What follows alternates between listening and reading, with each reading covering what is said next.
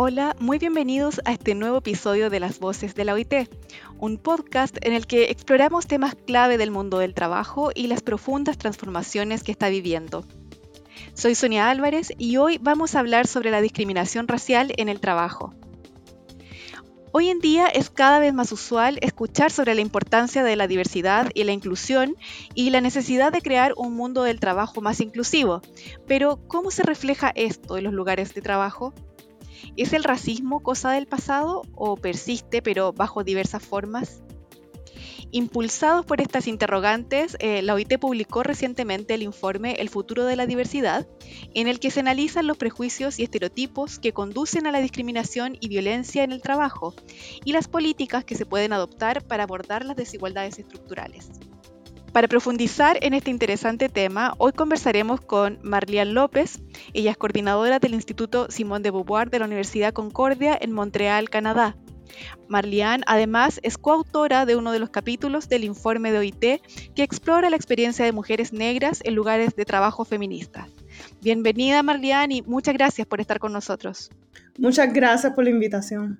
Perfecto. Para comenzar, ¿Cómo se manifiesta hoy en día la discriminación racial en el mundo del trabajo? ¿Cómo podemos reconocerla?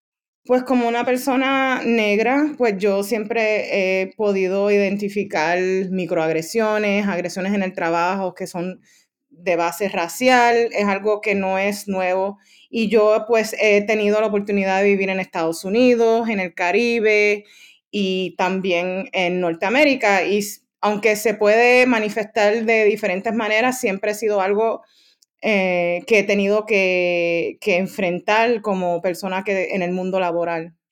En el capítulo que desarrollaste para el informe, El futuro de la diversidad, te centras en las vivencias de las mujeres negras en lugares de trabajo feministas y también abordas el tema de la violencia en el lugar de trabajo.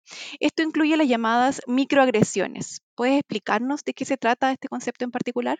Sí, se llaman microagresiones porque son vistas como acciones que son repetidas pero banalizadas, que son normalizadas, son vistas como no agresiones muy grandes. Entonces, como se normalizan, se reproducen una y otra vez y pueden ser, por ejemplo, para una mujer negra, comentarios sobre su apariencia, su, su pelo, o muchas veces para las mujeres negras han, tenido que enfrentar microagresiones en términos de que se le han dicho que su pelo no, natural no es profesional, por ejemplo, o también otros prejuicios eh, que han surgido y se han vehiculado en el mundo laboral sobre lo que es ser profesional y cómo ciertas comunidades eh, o identidades no, no caben en, ese, en esa idea de quién es una persona eh, profesional.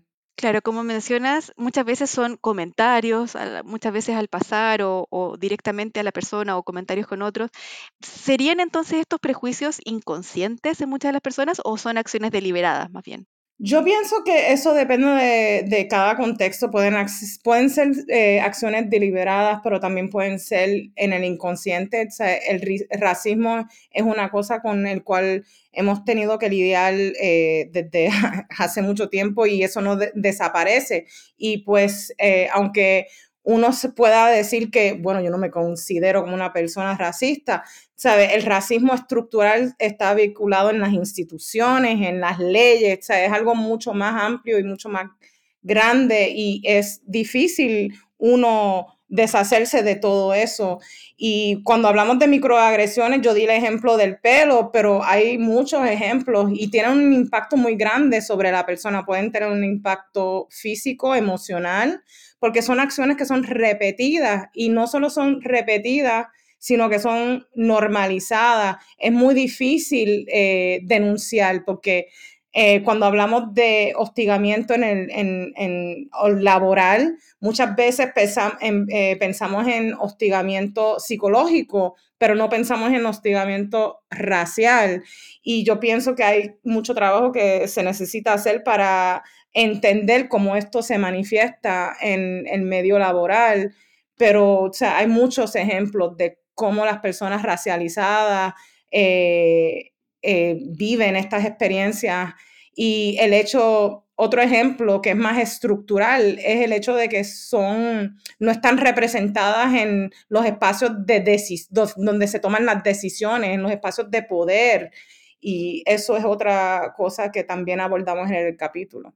Claro, tú mencionabas el tema de los impactos, que entiendo que también estudiaron. ¿Cuáles serían los principales impactos de estas microagresiones en las personas?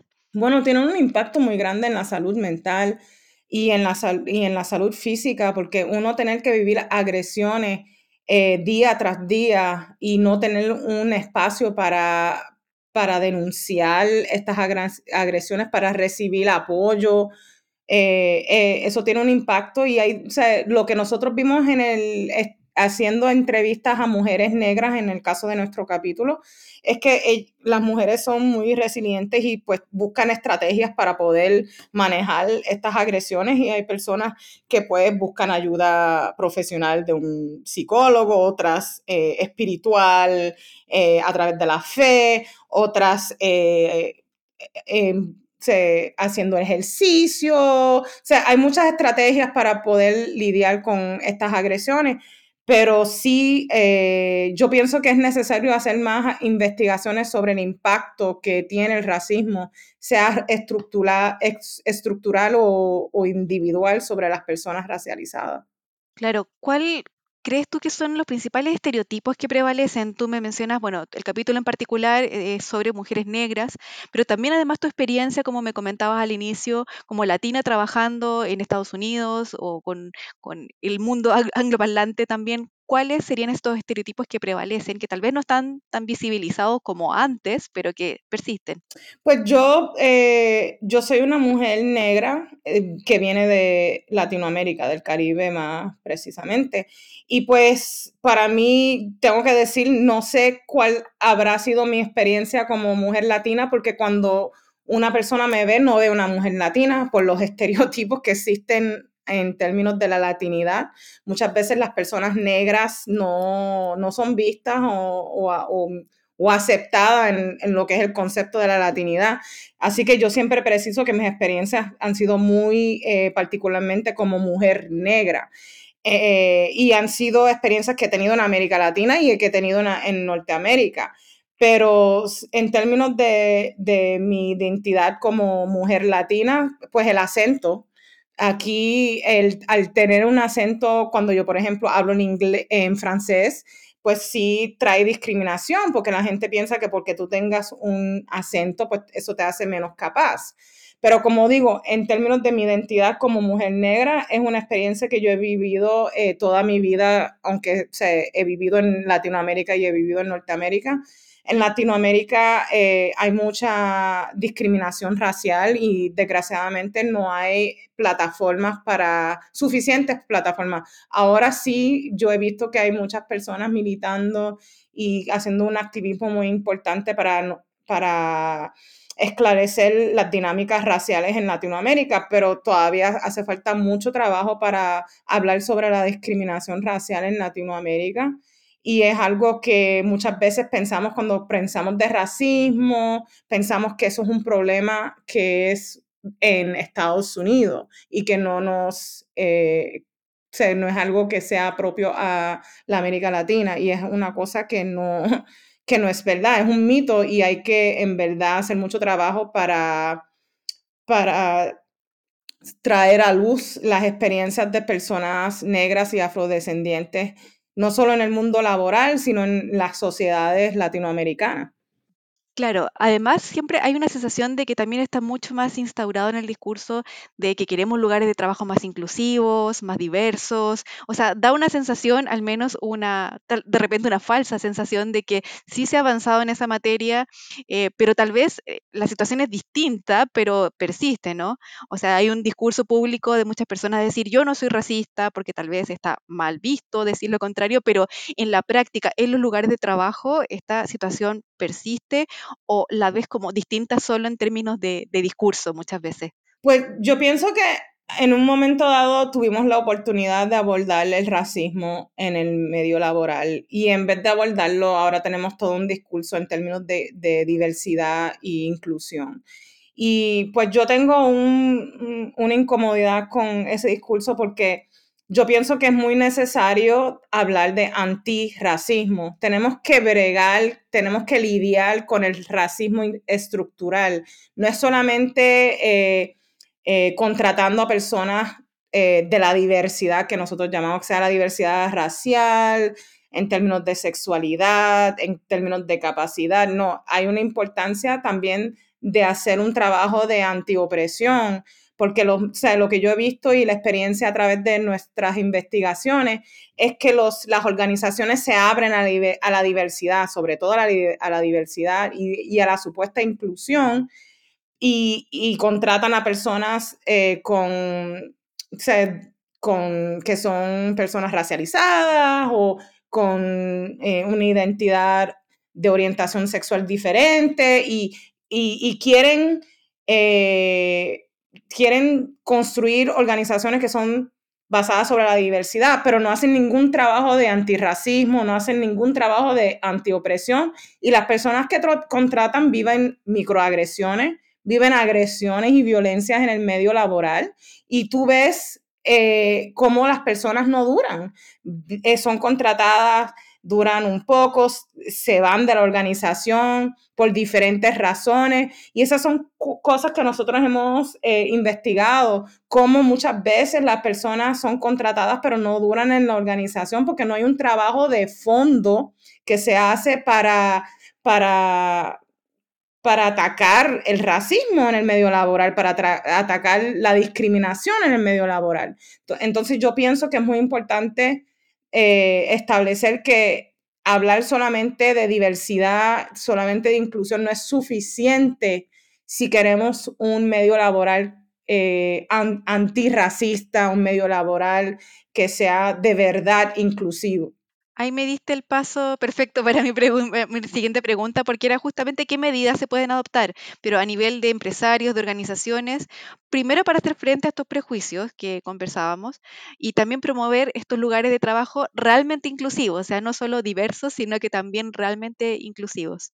Pues yo pienso que tiene que haber un trabajo de antirracismo y por eso es que yo dije que tenía mucha preocupación con este nuevo discurso de, diversidad e inclusión, porque hemos dejado de hablar de antirracismo y es muy fácil eh, hacer eso y, es importante tener políticas antirracistas, tener eh, acciones para, para, ¿sabe?, educar a las personas, porque no todo el mundo tiene acceso a la misma información y hay ideas, hay prejuicios que hay que desconstruir y eso no, sea, eso no, no pasa solo, hay que hacer el trabajo para hacerlo.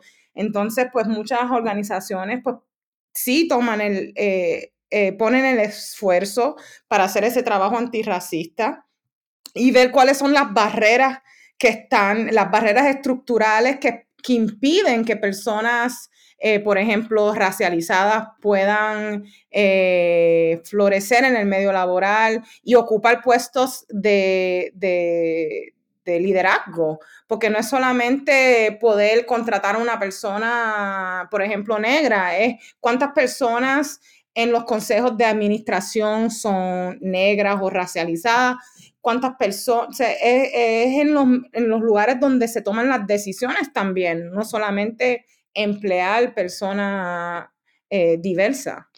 Claro, y a nivel de, los individuos, de los trabajadores, también cómo, qué medidas podrían adoptar, en qué pasos concretos se podría avanzar. Pues yo pienso que, por ejemplo, yo en mi trabajo eh, individual acompaño muchas organizaciones, ofrezco formaciones antirracistas, para abordar los, diferentes prejuicios individuales y también la discriminación más estructural que uno puede encontrar en, organizaciones y las dificultades que tienen las organizaciones para cambiar. Eh, frente al cambio. Entonces, yo pienso que es importante, pues, eh, trabajar en términos de deconstruir esos preceptos, esas ideas eh, que son basadas en actitudes de discriminación. Eh, es, importante formar a las personas pero también es importante responsabilizar también a los individuos en el ámbito laboral, porque muchas veces eh, esto es normalizado, estos comportamientos son normalizados y muchas veces las personas que sufren de microagresiones no se sienten suficientemente seguros de poder denunciar una agresión porque piensan que al final, al final ellos son los que van a pagar las consecuencias. Entonces, pues ahí hace falta eh, poner estructuras de, para responsabilizar a no solamente los, las personas, los trabajadores, pero también a, los, a las personas que ocupan puestos más de liderazgo, porque ellos también tienen que ser responsables de, de, no solamente interrumpir actitudes, acciones, microagresiones, sino prevenirlas. Claro, que vaya de una cultura más allá de, un caso particular, sino que también que sea parte, por ejemplo, de la empresa, de, la estructura de la empresa, ¿no? Claro. Sistémico, estructural. Tenemos que entender que no es una cosa que solamente se puede abordar de manera individual y debería ser eh, tratado como un, como un asunto de derecho eh, humano. O sea, nosotros deberíamos, debería ser un derecho humano poder trabajar en un... Eh, en, un, en un, una situación donde uno esté eh, protegido de discriminación racial. Eso debería ser un derecho humano y deberíamos tratarlo como un derecho humano y debería haber políticas que protegen a, a los trabajadores racializados. Bueno, llegando ya casi al, final de nuestra conversación y tú, como me mencionabas, tienes este trabajo directo con organizaciones que están abordando este tema, que están en el, día a día de lo que está pasando en los lugares de trabajo en torno a este tema. ¿Qué ves para el futuro? ¿Crees que habrá un cambio real? ¿Lograremos pasar solo del discurso, ir a la acción también en el ámbito laboral? ¿Cómo lo ves? Yo pienso que hay personas que están muy, eh, que están haciendo un trabajo muy importante para para el cambio, para el cambio, para la transformación no solo estructural, sino la transformación de nuestras comunidades, eh, para poder eh, acabar con el racismo, sea estructural, individual. Pero yo pienso que tenemos que dejar de huir conversaciones que algunas veces son difíciles, un trabajo que no muchas veces no es fácil, porque eso es lo que me parece que es el, gran peligro, que muchas veces tomado, tomamos salidas más fáciles para evitar ese trabajo difícil que es a largo plazo, porque no es un trabajo que se va, el cambio no va a ocurrir de un día para otro. Y pues eh, poner toda la atención sobre la diversidad, aunque es importante, no digo que no es importante la diversidad, pero perdemos la oportunidad de de verdad hacer un trabajo a largo plazo eh, más durable y transformador de cambiar nuestras organizaciones, nuestras estructuras, instituciones para que sean libres del racismo, para que sean eh, lugares seguros para eh, minorías, no solo raciales, sino sexuales, de género. Y yo pienso que hay muchas personas que creen que es, este mundo es posible y, y están haciendo el trabajo necesario para poder provocar el, e, ese cambio. Bueno, hemos llegado al final de la conversación. Muchas gracias, Marlian, por acompañarnos hoy y conversar sobre este importante tema. Gracias. Para más información sobre el reporte El futuro de la diversidad, les invitamos a visitar el sitio web de la OIT y los esperamos próximamente en un nuevo episodio del podcast de la OIT. Muchas gracias.